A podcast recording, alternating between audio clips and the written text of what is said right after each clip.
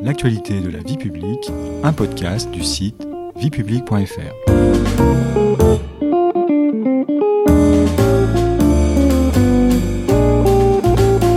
Bonjour à tous, bonjour Patrice. Bonjour Stéphanie. Les 20 et 27 juin 2021 se tiendront les élections régionales, départementales, mais également territoriales en Corse, à la Martinique et en Guyane. Notre podcast L'actualité de la vie publique vous propose une nouvelle série consacrée à ce rendez-vous électoral très important pour la vie de nos régions et de nos départements. Si les élections de juin 2021 permettront de renouveler les assemblées régionales et départementales, les électeurs de Corse, de Martinique et de Guyane seront invités à élire des conseillers territoriaux. Les collectivités locales de ces territoires ont en effet un statut différent. Ce sont des collectivités territoriales uniques. Au sommaire du deuxième épisode, à quoi servent les collectivités territoriales de Corse, de Martinique et de Guyane?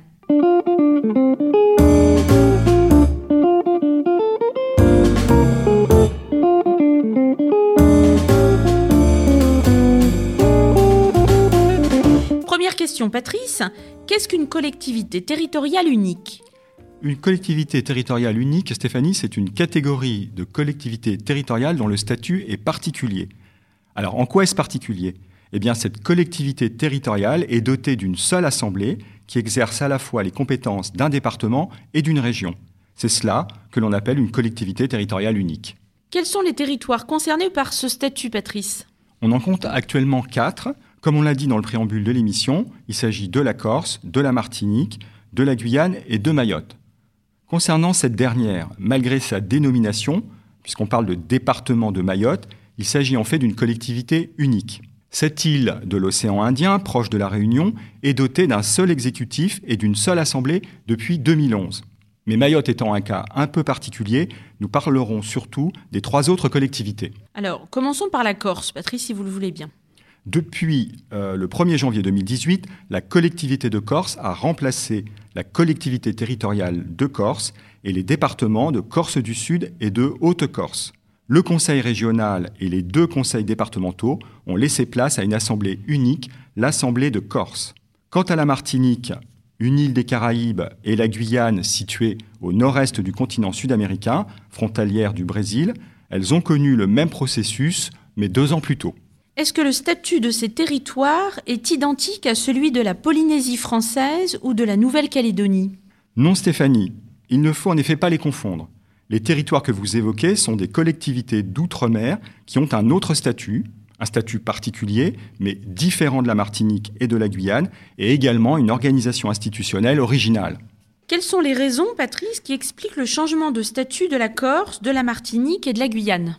La raison principale qui explique l'évolution du statut de ces collectivités territoriales est une aspiration exprimée de longue date de bénéficier de davantage d'autonomie vis-à-vis de la métropole ou de la France continentale dans le cas de la Corse. Concernant cette dernière, les modèles adoptés par d'autres îles méditerranéennes, appartenant à l'Italie ou à l'Espagne, ont notamment servi de source d'inspiration. Qu'en est-il de la Martinique et de la Guyane alors?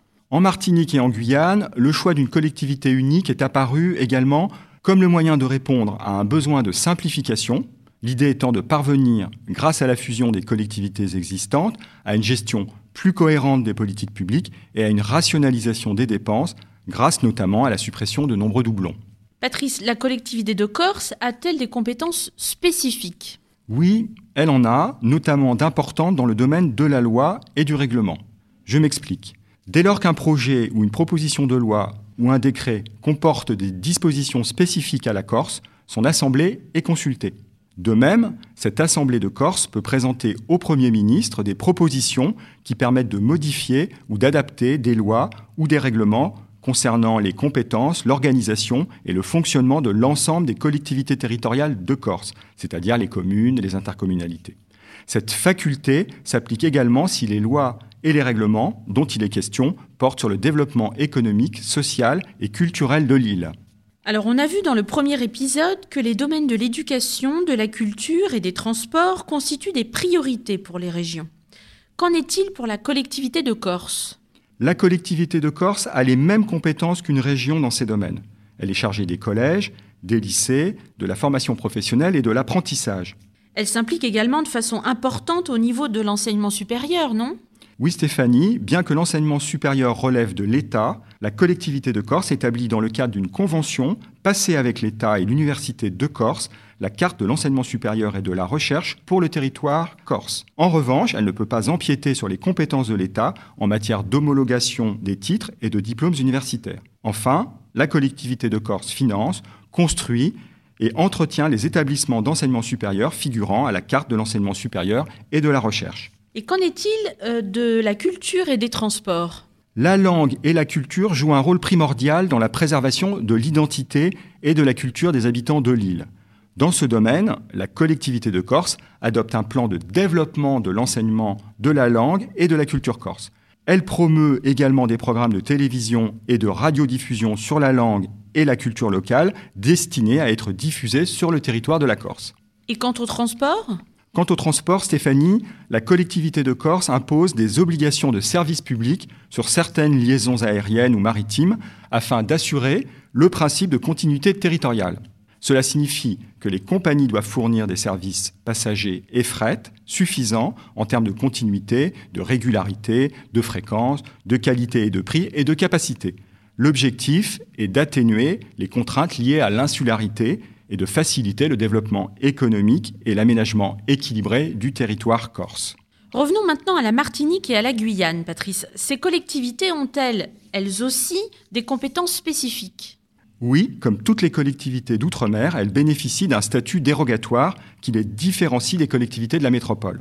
Quel est euh, ce statut dérogatoire? Ce statut dérogatoire, Stéphanie, leur donne la possibilité d'adapter les lois et les règlements nationaux ou même d'y déroger. L'idée est de tenir compte des caractéristiques et des contraintes particulières de ces territoires, l'insularité, la situation géographique, l'éloignement de la métropole, les graves problèmes économiques et sociaux, le taux de pauvreté élevé, etc. Quels sont les défis les plus importants auxquels doivent faire face ces territoires, Patrice? Sans aucun doute, c'est dans le domaine du développement économique que les défis sont les plus importants.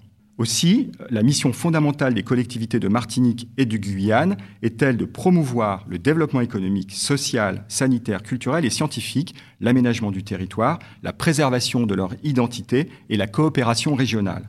Elles peuvent également engager des actions complémentaires de celles de l'État ou des communes ou des intercommunalités. Mais le développement économique de ces territoires ne passe-t-il pas par une meilleure intégration régionale? Effectivement, Stéphanie, une politique de développement plus cohérente de ces territoires passe également par une meilleure intégration au sein de leur espace géoéconomique. La coopération régionale est donc un des leviers de cette meilleure intégration. Dans ce cadre, les collectivités de Martinique et de Guyane bénéficient d'une large autonomie en termes d'élaboration de programmes, de coopération ou de négociation d'accords avec des États, des territoires ou des organismes régionaux dépendant des Nations Unies situés dans leur voisinage.